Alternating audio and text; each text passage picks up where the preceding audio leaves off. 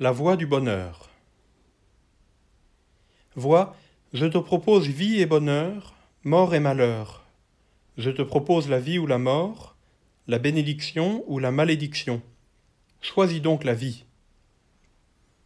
C'est ainsi que Dieu concluait le discours qu'il avait transmis sur la montagne à Moïse.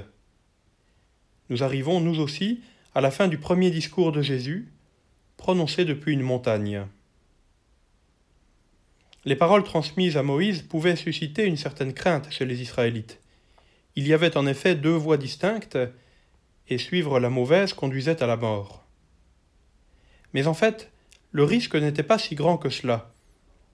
Dieu ne demandait pas de trouver la bonne voie en cherchant à tâtons dans l'obscurité.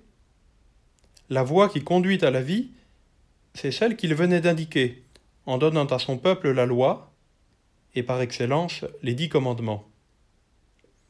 Si tu écoutes les commandements que je te prescris aujourd'hui, tu vivras. De même, le chemin qui conduit à la vie, Jésus vient de nous l'exposer dans son discours sur la montagne. C'est la loi nouvelle, qui comporte au premier chef les béatitudes.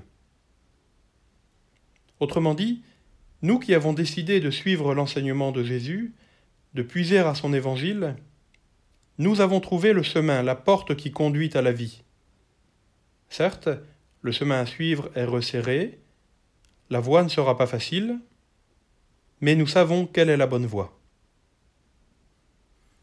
Et la vie bénie promise par Jésus n'est pas seulement une récompense finale pour ceux qui auront franchi les obstacles, elle est déjà la condition de ceux qui s'engagent dans cette voie.